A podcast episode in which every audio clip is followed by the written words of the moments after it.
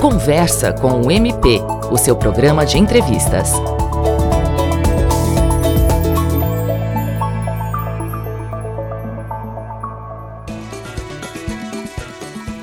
Olá, ouvintes da Rádio MPPE. Eu sou Iveson Gomes e o Conversa com MP está no ar.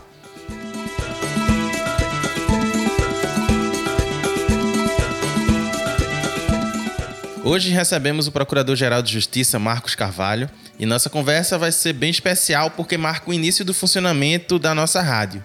É, vamos falar sobre o Ministério Público de Pernambuco, sobre o trabalho da instituição, um pouco sobre o que foi o último ano e projetar 2024. Doutor Marcos, seja muito bem-vindo. Obrigado, Iveson. É, gostaria de saudar todos os ouvintes da Rádio MPPE. Doutor Marcos, o que faz o Ministério Público e qual a tarefa do Procurador-Geral de Justiça como chefe da instituição? O Ministério Público é um órgão autônomo, é essencial à, à prestação jurisdicional, é, atuando no sistema de justiça, né, como fiscal da lei, né, titular da ação penal né, e garantidor dos direitos fundamentais é, dos cidadãos. Os promotores e promotoras, procuradores e procuradoras de justiça, que são os membros do Ministério Público, eles denunciam crimes ao Poder Judiciário, tanto a partir de investigações da Polícia Civil, né, da Polícia Judiciária, ou de investigações realizadas pelo próprio Ministério Público. É, movem também procedimentos administrativos né, que muitas vezes terminam em ações coletivas para que os cidadãos, né, a comuni comunidades tenham acesso à água, saúde e educação e saneamento, por exemplo. Né? O Ministério Público também faz o controle externo de políticas públicas, na verdade, fomenta, né, incentiva essas políticas públicas, que são políticas gestadas através de, de leis, né, pelos parlamentos e pelas é, administrações públicas, né, o poder executivo, seja ele estadual ou municipal. Então, é o papel da instituição atuar para que essas políticas públicas saiam do, do papel. Então, cabe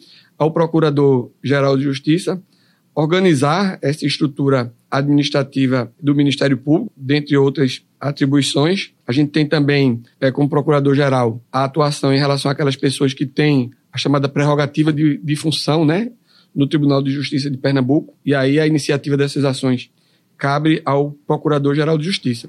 Doutor Marcos, quando pensamos no papel do MPPE de difundir direitos, repassar informações seguras e estar cada vez mais próximo da população, o que podemos esperar com a inauguração da rádio MPPE? Pois é, isso, né? A gente vive um momento que se discute muito a qualidade da informação, né? A gente aprendeu, já ouviu em algum momento esse termo, né? Fake news, né? Então, assim, a gente tem muita informação, mas muita informação que a gente não sabe a fonte, né? ou seja, muita informação insegura. Então, o Ministério Público tem gradativamente, ao longo de sua história, avançado né, na abertura de canais, né, tanto a nossa página na internet, né, como as nossas páginas nas redes sociais. Então, a Rádio MPP vem reforçar essa missão de informar a população com segurança e em linguagem simples. Né? Recentemente, na posse do presidente do Supremo Tribunal Federal e do presidente aqui do Tribunal de Justiça de Pernambuco também foi enfatizada a necessidade de você ter uma, uma linguagem simples, né, que todo cidadão entenda, né? Muitas vezes a, é, é, o cidadão ganha uma, uma ação, né, tem uma sentença favorável e precisa realmente que um, um advogado ou alguém da área faça essa tradução. E é importante que é, a linguagem do judiciário, do Ministério Público, seja uma linguagem mais simples, acessível a todos os cidadãos. Isso mesmo, o MPPE está presente nos principais canais das redes sociais, Instagram, Facebook, Twitter, que agora é o X. Estamos também no YouTube com a TV MPPE, temos o nosso site, mas o nosso principal canal de entrada de reivindicações da população é a ouvidoria.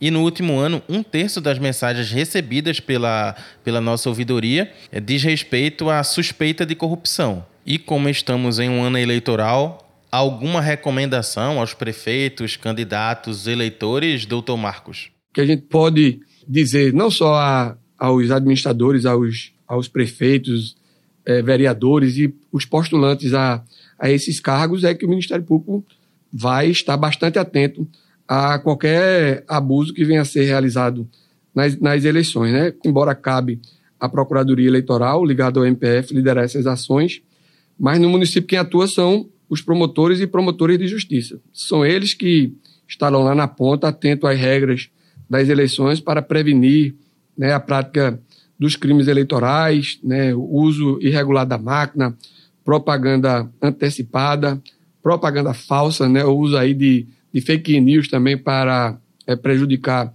os concorrentes. Então, é, desde já, né, recentemente tive uma reunião com o procurador regional eleitoral, exatamente para azeitar essa comunicação e estaremos atentos a qualquer tipo de abuso que venha a ser praticado durante este ano eleitoral. E você está ouvindo Conversa com o MP, o seu programa de entrevistas, recebendo hoje o Procurador-Geral de Justiça Marcos Carvalho, no programa que inaugura a rádio MPPE. Doutor Marcos, como o senhor avalia o trabalho da instituição no combate à criminalidade no último ano e também no combate à sonegação fiscal? Eu acredito que avançamos em, em diferentes frentes, em diferentes ações. Né? Além de cada promotor, cada promotora, cada procurador, cada procuradora fazendo seu trabalho né, na, na, sua promotoria, na sua procuradoria, né, nós reforçamos é, em estrutura física e equipe o grupo de atuação especial contra o crime organizado, né, o nosso GAECO. É, no ano de 2023, o grupo é, desmendou uma organização criminosa, só essa organização causou um prejuízo de mais de 64 milhões aos cofres é, do Detran, né, fora outras ações também de, é, de iniciativa do próprio GAECO, como é, dando apoio né, a operações também deflagradas por GAECO de, de outros estados da federação, de outros ministérios públicos. Criamos no GAECO o Núcleo de Combate à Sonegação Fiscal, em atuação conjunta com a Secretaria da Fazenda, a Procuradoria-Geral do Estado e a Polícia Civil.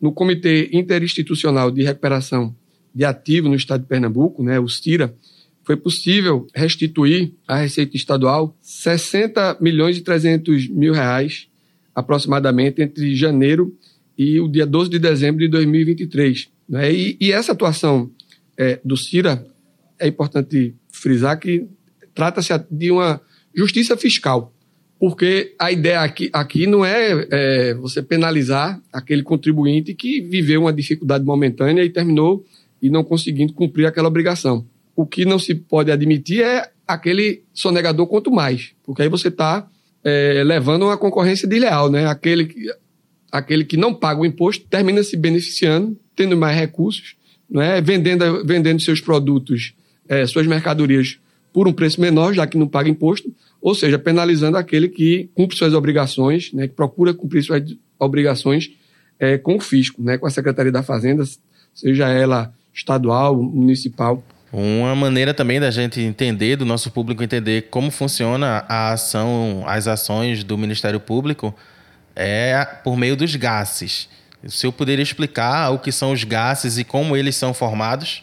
Bem, os gases são grupos de atuação conjunta especializada e que atuam em diferentes áreas. Eles são formados a partir de uma solicitação feita ao Procurador-Geral de Justiça pelos coordenadores ou coordenadoras dos CAUS, que são, são muitas siglas, né? Que são os, os Centros de Apoio Operacional às Promotorias de Justiça. Então, quando um coordenador é, de uma dessas áreas, por exemplo, consumidor, infância e juventude, sente a necessidade de uma atuação mais forte, uma espécie de força-tarefa numa área que tem se mostrado mais sensível, então ela, ele ou ela, né, o coordenador, a coordenadora, fazem essa solicitação é, se publica um edital para que os promotores interessados se inscrevam e aí esse GAS, durante um tempo já determinado na sua instalação, ele vai atuar em conjunto com os promotores e as promotoras de justiça é, naquela área é, do Estado que precisa daquela atuação. E o que nós podemos destacar das ações dos GASes em 2023? Eu destaco o papel do GAS Chuva, que criou um protocolo em relação àqueles municípios que foram bastante atingidas, né, com mais de 130 mortes na, é, nas chuvas do ano 2022. O gasto de saúde, principalmente com a preocupação em relação à saúde mental, né, e, e problemas de sofrimento, de sofrimento mental que aumentaram muito no, no pós-pandemia. É, é, o gasto infância, também o gasto direito do consumidor, o controle externo da atividade policial. Esse gasto controle externo da atividade policial foi um GAS que enfrentou realmente várias questões, né? e à medida que o GAS foi mostrando serviço, é, organizações da sociedade civil organizada passaram a procurar é, esse gasto do controle externo, muitas vezes com imagem de celular, imagem de, de câmera, noticiando abusos é, policiais. E esses abusos né, foram muitos apurados a partir é, do trabalho imediato desse, é, desse gasto do controle externo. Todos esses gastos, os promotores né, se juntaram numa espécie de força-tarefa para, junto com os promotores naturais agirem, agilizarem os procedimentos e, a, se, em sendo o caso, né, provocarem a atuação é, da justiça. E como o senhor destaca a ação dos CAUS, os Centros de Apoio Operacional às Promotorias de Justiça, e dos núcleos especializados aqui da instituição? Os nove Centros de Apoio Operacional às Promotorias de Justiça e os oito núcleos especializados também desenvolveram ao longo do ano é, de 2023 ações importantes, atuamos em defesa da educação de jovens e adultos, né, o EJA, do acesso à água potável pelo CAL do consumidor, acompanhamos as eleições para conselho, os conselhos tutelares, né, que foi uma preocupação desde o início do ano da coordenadora é, do CAL da Infância, a doutora Aline Rochelas, é uma eleição que tomou uma, uma dimensão enorme né, no estado todo, e a gente contou com a sensibilidade do presidente do TRE, André Guimarães, desde o início, né, fornecendo as urnas eletrônicas para um município com mais de 30 mil habitantes. E destaco também o, o Núcleo Dana, né, de Direito Humano à Alimentação e Nutrição Adequada, né, desenvolvendo ações pela instalação de Conselho de Segurança Alimentar nos municípios. E esse ano continuaremos também dando todo o apoio a, ao Núcleo Dana para aumentar a quantidade de municípios com os Conselhos de Segurança Alimentar. Doutor Marcos, que balanço é possível fazer desse primeiro ano de gestão? Considerando as relações internas, tivemos o Agenda Compartilhada, por exemplo, e a relação do MPPE com os outros poderes e instituições. Foi um ano de muito diálogo interno, né? Nós tivemos a Agenda Compartilhada, é, estivemos em todas as circunscrições do Estado, ouvindo diretamente os colegas, né, o que eles esperam, quais as expectativas dele em relação à gestão, bem como apresentando as demandas que eles consideravam as principais demandas de acordo com cada circunscrição. Foi um ano também de reafirmação de parceria com outras instituições, como o Tribunal de Contas, o Poder Judiciário, a própria Defensoria Pública, a OAB, né? Então estivemos com todos esses atores, né, para que dentro da área de atuação de cada um, né, nós trabalhássemos na, na harmonia possível, né, principalmente com se tratando dos poderes, né, o legislativo também a Assembleia Legislativa de Pernambuco, o Poder Executivo. Eu diria que fluiu muito bem essa essa harmonia do Ministério Público com os poderes e com os demais órgãos autônomos. É, o trabalho do Ministério Público ele foi reconhecido pelo Conselho Nacional do Ministério Público, né, pelo uso de tecnologia. É, tivemos prêmio também em relação à resolutividade, transparência nas, nas, nas informações, né? É, destaco também né, um trabalho de monitoramento que foi feito na execução do orçamentária, né, na execução do nosso orçamento. E pela primeira vez, né, desde 2011, é, conseguimos o maior percentual de execução orçamentária.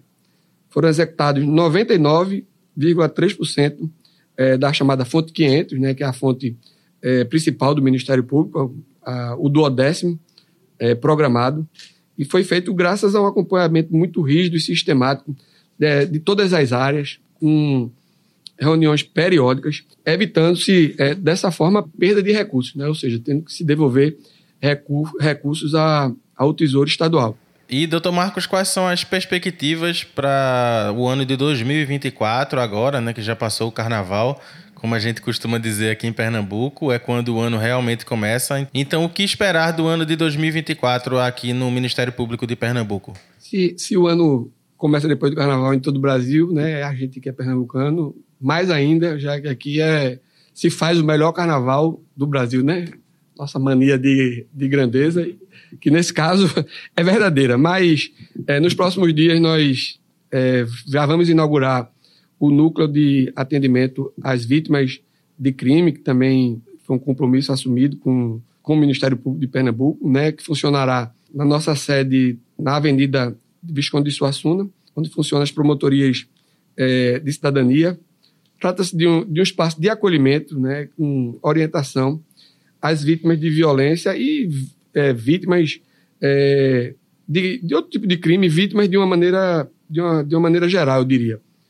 Estamos reforçando as ações de, de funcionamento é, dos conselhos de, de segurança alimentar e, no, e nutricional. É, ainda ne, no mês de fevereiro, é, vamos ter um encontro é, na cidade de Garanhuns. Estão sendo articuladas ações em defesa da saúde da população, sobretudo das crianças e das mulheres, conversando com a coordenadora do Centro de Apoio Operacional das Promotorias de Saúde, né, também demonstrou a preocupação, né, a necessidade do aumento de cobertura vacinal, né, para, principalmente para, para crianças. Vamos prosseguir com as obras né, que estão em andamento. Em breve estaremos entregando já reformada, nos próximos dias, é, a sede da Promotoria de Justiça de Caruaru. E também né, estamos seguindo aí na reta final para a nomeação de novos promotores. Né? O resultado final deve ser do concurso deve ser publicado nos próximos dias. É, e o interesse nosso é realmente de começar essas nomeações é, o mais rapidamente possível. E acrescento também, como já falamos, né, da a necessidade de uma fiscalização mais de perto do, do abuso do poder econômico é, nesse ano eleitoral. Doutor Marcos, gostaria de agradecer sua participação aqui no nosso programa de estreia da Rádio MPPE e queria pedir que o senhor escolhesse uma música para a gente ouvir aqui e finalizar o nosso programa. Uma música que eu gosto muito, que é a música Leão do Norte, né? na, na, na voz de Lenine, até porque estamos aí a menos de um mês da nossa data magna, né? que acontece no dia 6 de março. Então, é, é, a música seria essa. Gostaria de agradecer aos ouvintes né, da, da Rádio Web. Nosso objetivo é realmente estar cada vez mais próximo do cidadão, da cidadã pernambucana, né?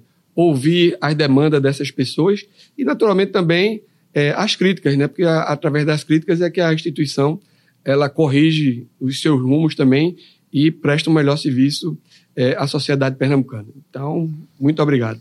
E agora já estamos ouvindo aqui, ó, Lenine com Leão do Norte.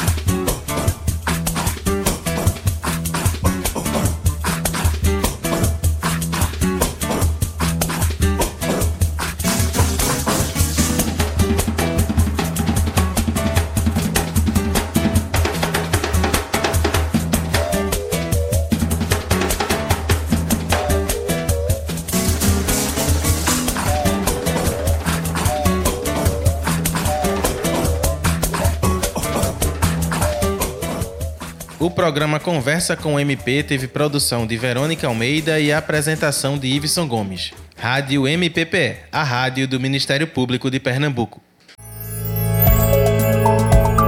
Conversa com o MP, o seu programa de entrevistas.